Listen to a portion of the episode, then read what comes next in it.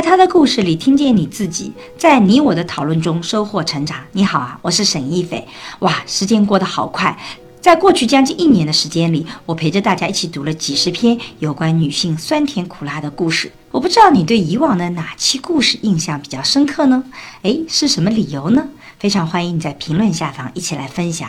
那最后的几期呢，我就不再分析一个个具体的这样的故事。我希望能够来跟大家分析一下，在一千个女人来信的这个整体节目里面，我所看到的一些具体的几个问题在哪里？哎，我们会聊一聊关于跟自己父母的关系，聊一聊跟配偶的关系，跟子女的关系。到最后，我们来讲什么是我们女性的成长。所以，我们最后几期希望分专题的跟大家来聊一聊。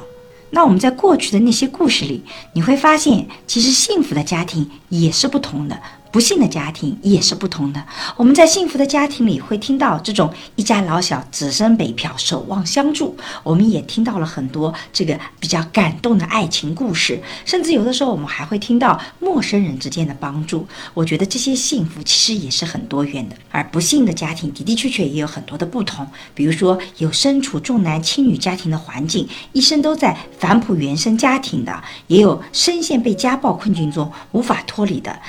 还有一些一心为家付出，对自己的丈夫一心一意，但结果是被出轨的。所以你会发现，我们既有多元的幸福，也有多元的不幸福。那总体来讲呢，在背后我们又看到有一些共性的地方。那么在最后一期节目里，我很想跟大家分享一下，作为一个长期研究女性议题的一个社会学者，我们今天在看这些故事的时候，背后那条共同的线是什么？我们到底怎么能让我们的生活越来越好？什么样的建议是更适合我们今天的女性的？其实我归结为一句话，就是无论你今天的新时代的女性，你是什么样的身份、什么样的学历等等等等，都请记得，其实那些身份标签它不能成为。捆绑我们的要素，我们要自己勇于去做些决策，寻找更好的自我。最简单的方式，其实就是在关系中寻找自我的成长。所以，今天我们重点聊聊，就是作为一个女性，我们怎么去处理好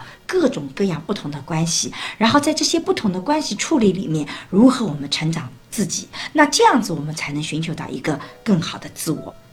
那在现代社会，你会发现你的人际关系跟你个人的成长的好坏有着密不可分的联系。由父母、兄弟姐妹、爱人、子女构成的家庭，更是我们人生重要的支持体系。所以我首先想讲一个作为子女，我们和父母的关系，也就是我们经常说的原生家庭这个话题。诶，我们怎么从这个关系里成长起来？我们怎么能正确的看待我们自己和原生家庭的关系？那因为在个这几年的媒体上，我们和原生家庭的和解也是近几年非常热门的话题。像父母皆祸害这种言论，我们也听过不少。而在社会学上，其实家庭的一个基本功能就是社会化，而这个社会化其实就是父母给到孩子自己所认为正确的那些社会规范和社会角色。可是，其实这里请记得哦，他所认可的常常是在他年轻时代他认为正确的社会规范和社会角色，而这些概念其实是有时代烙印的。比如说，我们的父母以前经常告诉我们，你们要在两性关系里一定要保持矜持哦，啊，在婚姻关系里的。分工比较好的是男主外女主内哦，啊，女性在工作发展不用太拼哦，啊，但是你要擅长家务劳动啊，等等等等，你会发现这些理念，其实在很长一段的时间内，在过去的传统社会里，它的确是一个大家都认可的、符合当时社会需求的分工模式，但是它对我们今天的年轻人来讲，可能就不合适了。所以在社会学里，我们一直有个观点：原生家庭其实就是有它的滞后性的。换句通俗的话来说，原生家庭就是会拖后腿的。我们社会之所以发展，个人之所以能长，就是因为下一代的人不太听上一代的人话。所以，当你意识到这个问题的时候，走出原生家庭的时候，就要意识到，其实并不是我们父母是有严重的什么人格缺陷会有问题的，也不是说父母是不爱我们的，只是他们受到时代本身的限制，他们得出来那些认为正确的结论。不见得适合新时代的这一代。所以，正是因为受时代的限制，很多父母的做法他未必是对的。但同时，我们也其实是要去理解，诶，这个其实是当时那个社会环境所造成的，而不是他刻意的想要来伤害你的。那么，当我们有清晰的认识到这一点以后，我们走出原生家庭，就有一些具体的方案出来了。首先，第一步其实是我们需要跟父母建立一个边界。当你是成年的人的时候，你要知道你跟父母不再是一个完整的整体，你有个独立的自我。所以呢，他跟你的不同是必然的，这恰恰是你们的两个独立不同的过程。那是不是不同就因为一定是有对错的呢？是不是一定是你对他错，或者是他对你错呢？其实你会发现，人生没有那么的简单，不完全是按照对错来划分的，只是不同而已。所以，我们其实尝试着第一步划分这条界限以后，我们来看看看哪些是我觉得，嗯，这是你的观点，虽然我不同意这个观点，但是我可以尊重你的想法。哪些你的观点影响到我了，我不仅不接受，我可能还需要告诉你说，这个是你的边界，你不能再往前走一步了。哪些是我们在做我们这样的事情，我们不得不两个同时决策的时候，我们需要共同去找到一个协商的方案，怎么把我们两代人。人的理念去平衡好的。所以，并不意味着说一定去分个你对你我错啊，一定去证明谁对谁错。实际上，我们是尝试着去建立边界以后，去看不同问题它的性质是什么样的。我们有的时候我不接受你的观点，但是我能理解你的观点。我们要设定好这条边界，这才是我们要做的第一步。那么，在设定边界以后的第二步，就是我们确定好我们的底线。我们在底线之上再给予家庭一些支持。在过去看过的几十篇故事中。不少的文章都提到了家庭的重男轻女，姐姐或妹妹需要一味的去帮衬家庭，帮衬弟弟的。那在很多的地方啊，这种情况其实非常的普遍。所以我告诫女性的就是，你要设定好自己的底线和边界，在你依自己力所能及的底线上面去提供帮助。你提供这种帮助，你是乐意的，你是自己觉得应该做的，而不是你觉得被迫的不得不做的。当你不得不做的时候，你要把这些不得不做背后的那些因素跟父母要去讨论的，否则没人知道你做了这些牺牲。我印象中比较深的是《活成了樊胜美》，他还觉得自己很幸运。这篇故事，故事中的小军就在尽力的帮助哥哥照顾侄子。那我发现他就是基于自己的价值准则，他是心甘情愿的给母亲购置房产，给哥哥分担经济压力。他也没觉得自己在为家庭做牺牲，反倒觉得自己是幸运的。而同样的，你会发现小军的哥哥并没有因为自己是家中的男性而心安理得的占有一切的好处，反而主动揽过了照顾家庭的责任。比如说学习不是很好，家庭经济压力大，哥哥就把继续读书的名额与机会让给了小军。所以，在这个家庭生活中，它其实比我们想象的复杂。我不是很同意现在很多人一味的说啊，跟原生家庭切割，你就不能理睬你的父母，你一定要跟他们远远的，你必须要走出来。其实那个血脉是很难切断的。而我们在现实生活中，其实我们在社会学里就讲，家庭其实是有个互惠机制的，我们互相之间会有不同的交换。这个交换不见得是物物交换，很多时候是情感和金钱的交换，金钱和金。金钱的交换、情感和机会的交换等等等等，所以在这个过程中，每个人其实都是做到自己的逻辑自洽，不要别人说啊，你应该走出来，你就一定要切断，或你一定要帮忙，你就帮忙了。我们要具体的问题具体分析，所以你自己设定好你的底线啊，什么东西是你绝对不能承受的，你一定要说出来。那在这之上，其实我们互相之间能够成为一个支持体系，这对每个人来讲都是很幸运的。所以你的底线的这个确定是非常重要的，可能很多的。女性，我们得学着建立自己的底线，怎么保护好自己。那么第三个方向呢，就是我们要关注父母的需求，尊重他自己选择生活的权利。父母到了晚年啊，我自己是觉得尽可能的给到我们能给的物质的满足，但同时我们会发现，父母还会有一些精神方面的需求，他会有一些我们意想不到的需求。我在因为疫情囤粮，终于理解了外婆那篇故事里也提到，其实我们也是需要关注父母行为背后真实的需求是什么。他很可能有的时候缺的可能不是今天的这顿柴米油盐，很可能是背后的安全感。那当然，每个人的需求可能都是需要关注的。那情感需求也是正当的需求，物质的需求也是正当的需求。我们需要去帮忙，要把好关。那我不觉得你需要时时刻刻满足父母所有的需求，但是成承认父母有需求，尊重父母的想法，也是我们搞好家庭关系很重要的一块。同时，我们其实也不断的在教育我们的父母，学会怎么尊重我们，怎么信任我们，互相之间情感的信任和这种支持体系，其实是非常重要的。有的时候，常常我们有太多的刻板印象，导致老年人的需求没有得到很好的满足。很多时候，其实它是一个双输的局面。比如说，在同居十五年，你叫我陪床保姆，这是个比较典型的故事。杨阿姨一开始是郭大爷家聘请的保姆，后来相处时间长了，就有了感情。在没有名分的情况下，杨阿姨和郭达一起相处了十五年。那在这十五年里，两个人的感情是非常深刻的。但是呢，他俩的关系呢，一直没有得到合法的婚姻保障。原因是因为郭大爷的。女儿始终不同意父亲和杨阿姨结婚。我自己是特别能理解我们担心父母被骗或者被欺负的心理。但如果父母有坚定的自己的选择的时候，我自己还是觉得要学会尊重他们的选择，因为他们是有权利来保障自己晚年的幸福的。所以，我们去处理好这些关系的时候，我们希望父母能尊重我们，但同时我们要学会尊重父母。所以，走出这个原生家庭，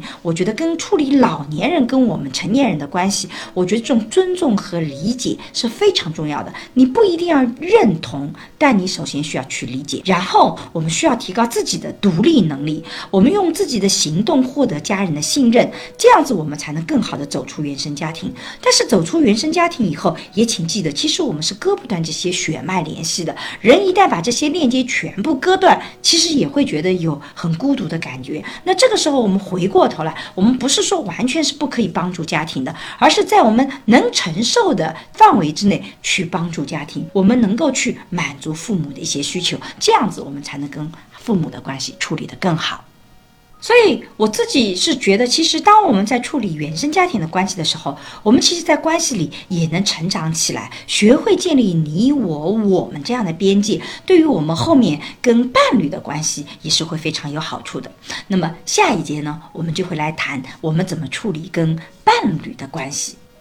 在很多的故事里面，我都发现很多婚姻之所以走不下去，其实是因为一开始在选择伴侣上就没有爱或者没有激情。那在研究里面，我们亲密关系是有个叫三角理论，也就是你的好的亲密关系是由亲密关系、激情和承诺这三条边构成的。我在社会学的爱情思维课和再见爱人节目里也反复提到过。那第一个在处理伴侣关系，尤其在寻找这个确定自己伴侣的时候，第一点一定要请记。记得永远不要高估你对没有爱情的婚姻的容忍度，因为我们在婚姻里互相之间的调整，其实很重要一点，就是因为我爱你，因为我爱你，我才愿意去做调整。如果我不爱你的话，为什么我要去调整自己，去满足你的需求呢？我凭什么这么做？我这么做有什么好处吗？你会发现，当没有爱的时候，我们是找不到理由和动力去做这样的妥协的。所以在婚姻生活里，你会发现，爱情比我们想象的要更为重要，因为。婚姻生活里一定会发生各种各样的矛盾。我们从浅层的关系走向深度关系的时候，总是会面对这种不同的冲突和矛盾的。那你一定是要去协商的，一定是要去处理的。婚姻的本质它不是交易，它是个合伙和合作。所以，当我们成为合伙的时候，我们是需要互相体谅、互相做一些调整的。这样子才能一加一大于等于二，而我们愿意去互相调整的一个基础就是爱情本身。我们因为相爱，我们才愿意去调整自己啊。其实，在这个调整的过程中，我们也许能变成更好的自己，这样才能实现一加一大于等于二。所以，第一点再次强调一下，在我们建立长期的亲密关系里面，其实爱是非常非常重要的。那么第二点呢？我觉得在长期的婚姻关系里，非常重要的是建立你我的边界，然后建立我们的概念。我自己做过很多的研究和这个个案中间都发现，其实，在细碎的感情里，常常有很多时候你我的边界不清楚，我们的概念没有建立好，然后呢，我们就啊两个人觉得走不下去了。比如说啊，上厕所你不翻马桶盖，随手拿的东西不知道归位，叠好的衣服又被乱翻了。这些生活的细节，让人感觉到的不是说仅仅是这些细节，而是我觉得你在生活里你没有考虑过我的利益，你从来没有帮助过我，你没有给我提供我需要的支持体系，而另一方又会觉得说你干涉我的生活太多，我的生活被你全部改变了，而改变的方式是我不喜欢的。所以你会发现，这里最主要的一个原因就是你我的这个概念不清楚，有些该你做的事情，那我其实是要求你来做到的，但你不做，因为全责力都在你身上。所以，我们也是需要去接受的，因为这就是他的事情。比如说，随手拿的东西不知道归位，那你其实，在家庭生活里是可以划分一些区域的。我跟我先生，我们俩共用一张书桌，我们就在书桌上是有三八线的，因为他嫌弃我老是很乱，但我又很讨厌别人帮我整理东西，所以我们互相能够容忍。他要必须要接受我的桌面上很乱，而我要接受他有的时候他要把它整整齐齐，我尽量不要过那条三八线。你看，我们是可以找到你我的边界的。我们小学的时候同桌列三八线，其实我们成年以后也一样可以使用的。那么建立了你我边界有非常重要一点，还要建立我们婚姻。很多时候是有我们共同的需求的，比如说我们共同抚养孩子，我们可能照顾老人也要共同的，我们的财产是在一起的。所以婚姻里，当我们变成我们的时候，就有很多需要互相妥协和协商的部分。没有一个人可以完全按照自己的自由意志去生活，所以我们要重新去建立我们的概念。我们要有个互。互相依赖，我们要去互相妥协。比如说，在照顾孩子方面，我们分工是怎么样的？那你做了以后，即使你做的不符合我的想法，但因为是你做的，你承担这个责任，我也要去欣赏你，因为你承担了我们中间的一部分。虽然方式方法不是我所欣赏的，那我们有的时候经济是应该共享的，因为这个法律本身就规定了婚姻里面经济共享，所以我是有权知道你的经济收入的，知道你的一些大额的支出的，这些我们都有告知的义务。所以你会发现。我们尽可能去建立我们的关系，对于长期关系的维护是非常好的。所以在长期的伴侣的关系里，我非常鼓励大家厘清我的事、你的事和我们的事情。我们需要去尊重对方的边界，但同时我们又多建立我们的概念，这样我们生活才能像麻花一样，我们既相互独立又彼此依赖，然后盘旋着往上进步。当然，彼此之间的相互妥协，并不意味着无止境的保持忍让。我们在两性关系里依然需要守住底线。如果我们发现底线的问题，我们也需要去及时的止损。那在婚姻和爱情里，我经常讲，其实我们每个人都是有一些底线的，无止境的牺牲对爱情是没有好处的。当你发现一件事情超过你的底线，你一定要做的就是及时的止损。比如说，我们在过去的故事里出现了好几个家庭暴力的这样的一个事情。当你出现你的配偶有家庭暴力倾向的时候，其实这个就是涉及到底线的。我们一定要去及时的止损，要求对方一定要做出一些具体的改变、一些行为，而不只是单纯的认错。如果他不能够有这样的反省，还一而再、再而三的发生家暴，那你一定要记得，你是改变不了他的，你需要及时的止损。那么还会有出轨，出轨同样也是挑战底线的。同样的，当被出轨以后，我们要去分析出轨背后具体的原因，哪些是可能他重犯的，哪些他可能是真的能够止住的，他愿意做出什么样的一个妥协。能够让你重建信任，比如说是把手机交出来啊，把账号都告诉你啊，等等等等，甚至他还愿意做一些其他的弥补的行为。如果这些都不做啊，你依靠着说我们呃被出轨了、被家暴了，还待在关系里，我们还幻想着对方能够改过自新，其实这样的结局常常好像结局不是很好。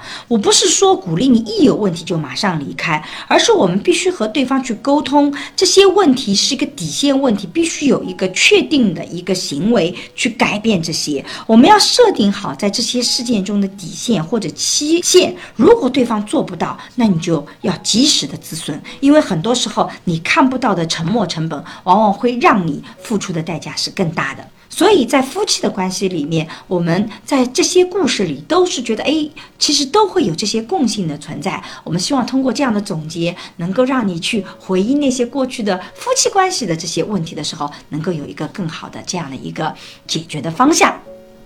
那前面我们的两节讲了跟我们父母的关系跟我们配偶的关系。那第三部分呢，我特别想聊聊和子女的关系。那实际上我们在一千个女性的来信里面，其实子女的关系往往是作为原生家庭的情况出现，有很多是成年人，里面会涉及到一些孩子的教育，但是呢不是那么的多。但我在我看来，这个非常重要，因为如果我们想要改变原生家庭，很重要一点就是我们能不能给孩子提供一个更好的原生家庭。所以，我我们跟子女的关系，其实决定了十几年以后、二十几年以后，他们怎么来讨论原生家庭这个话题啊。我自己的研究方向呢是亲密关系、家庭教育等等这一个领域的这个家庭社会学。那我们在研究里就发现哦，一个孩子是不是能成功成为世俗意义上的那种啊非常挣钱的或者是有权利的人，其实跟父母之间关系不是那么大，跟父母的教养方式关系不是那么大，主要跟家长能提供的